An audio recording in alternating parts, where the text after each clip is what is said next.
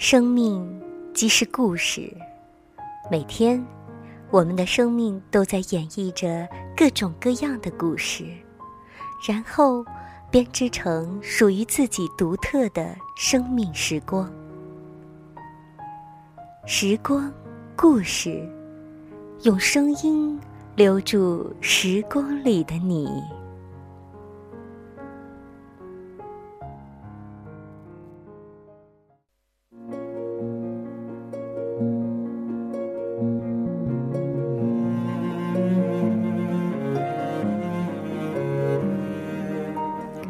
亲爱的朋友，你还好吗？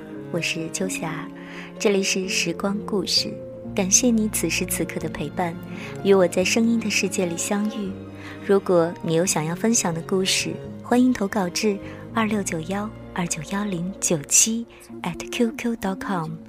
记录自己的同时，温暖别人，而我也非常愿意用声音留住时光里的你。匆匆那年，我们一时匆忙撂下难以承受的诺言，只有等别人。转眼，今天就已经到了二零一四年十一月十九日。自从十一月十五日起，各大媒体就开始发布可提前两个月预订网购火车票的消息了。看到那条新闻的时候，我知道这一年很快就接近尾声了。还没有完成的梦想和计划都要抓紧了。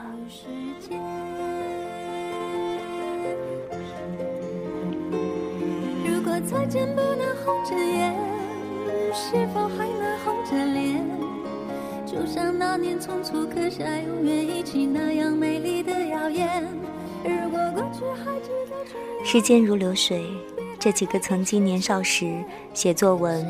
为了得到老师表扬而用的套话，如今听起来是如此的真实而贴切，像是说在心头的那句话，仿佛小时候写作时最想说的“我真的好喜欢吃糖”，那么真实。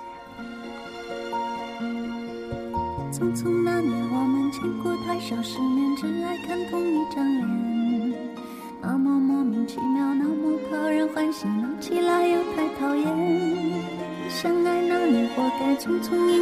天气也变得越来越冷。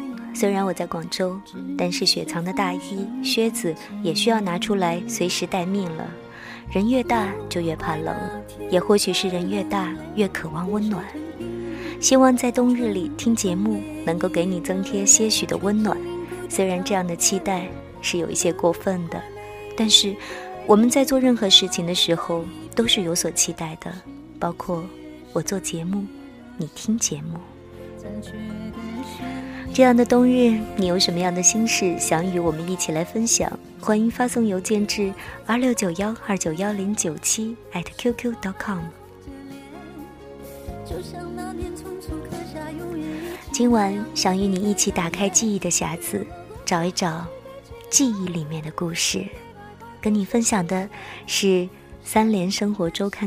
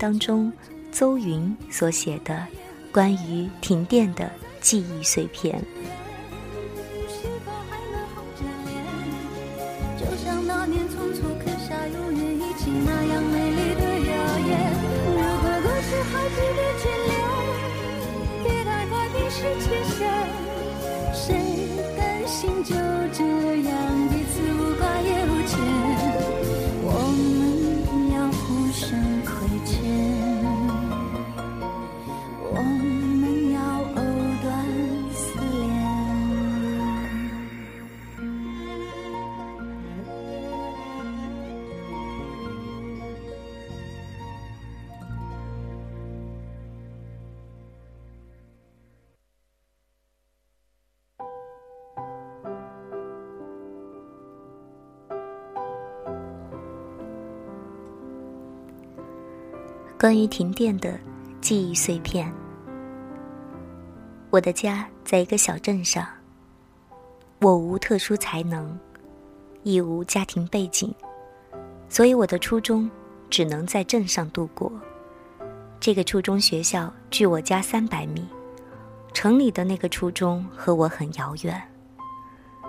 那时候老师经常对我们这些来自农村的孩子说：“勤奋读书是改变你们命运的唯一途径。”所以从初中开始，我们便需要进行晚自修。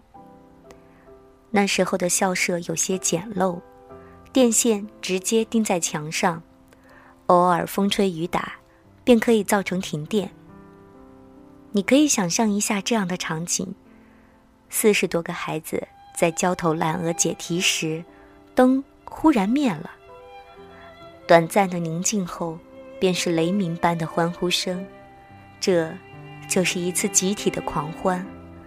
老师也没有办法，只好让我们到操场上玩儿，等电通了再回来自修。这样一个没有日光、只有月光的操场是很美丽的。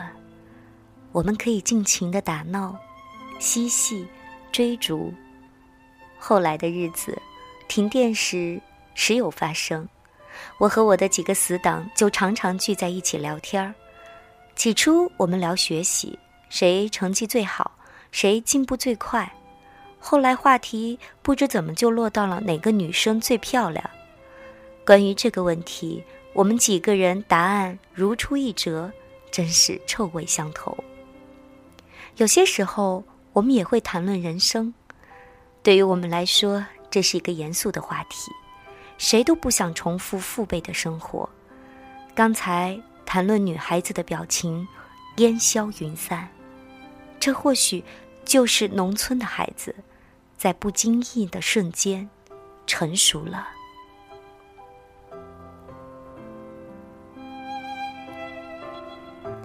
终于有一天。学校对停电忍无可忍，把学校的电力系统修整了一番，停电一下变成稀罕的事情。我的一位仁兄，估计是太过于怀念停电的日子，在一个风黑月高的晚上，把学校的电闸给拔了。这事震惊了校长，仁兄很快就被查出了，并被记大过处分。但他俨然是我们心中的英雄。更具戏剧性的是，去年回老家碰到了那位仁兄，他的工作是电工。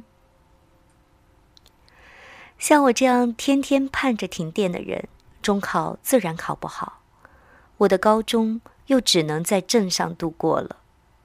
虽然高中和初中有着太多的不同，但是停电却是相似的。高二下半学期又有一次停电了，我勇敢地找到班里最喜欢的那个女生。我想和你探讨几个问题，可以吗？如此拙劣的手段，她也居然同意了，真是一个清纯无比的时代。接下来，我便和她在操场上一本正经地探讨了若干个数学问题。他也向我请教了文言文的阅读方法。差不多操场快走了十圈了，埋在心里头最想说的话一直没有说出来。等我们回到教室的时候，里面是跳动的烛光，烛光背后是一张张勤奋的脸。想想刚才的我，神情有些恍惚，也突然间明白了，我要和这再也回不去的年少时光。说再见了。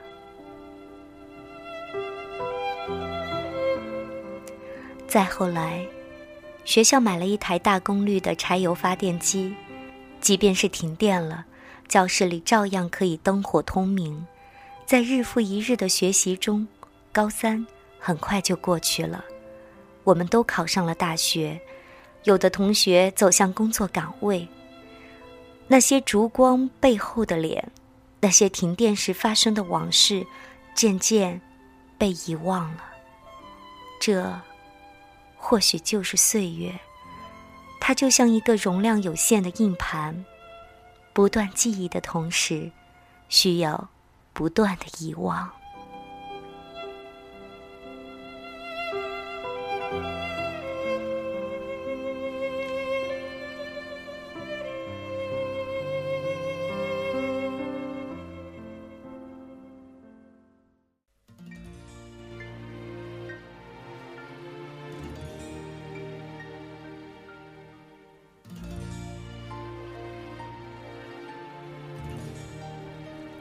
以上就是今天节目当中要跟大家分享的小故事，是不是也让你想起了曾经的日子呢？我记得小时候最怕在夏天停电，因为没有风扇，还有特别多的蚊子，全家人必须在外面乘凉。没有一丝风的夏日还真是难受。不过现在想起来，记忆中夏日里皎洁的月光，都是在院子里乘凉观察到、感受到的。而今天这个故事也让我想起了我的学生时代，所以在节目的最后要送上一首校园民谣，叫《白衣飘飘的年代》。时光故事，非常感谢你的聆听。如果你有想要分享的故事，欢迎投稿至二六九幺二九幺零九七 at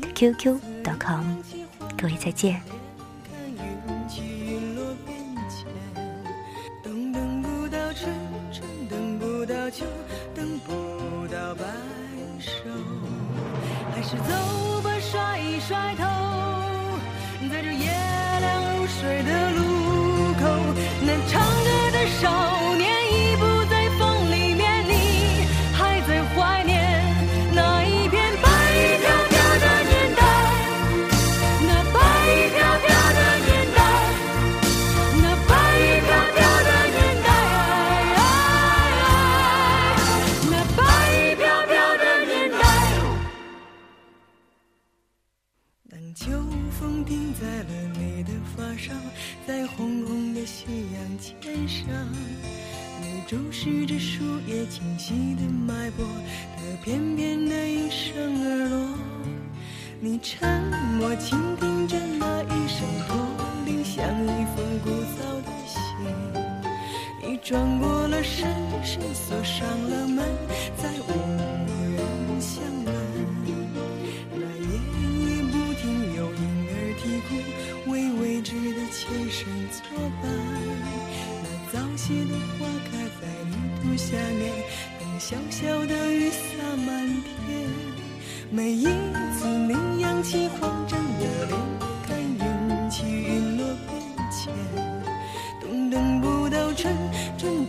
到秋，等不到白首。还是走吧，甩一甩头，在这夜凉如水的。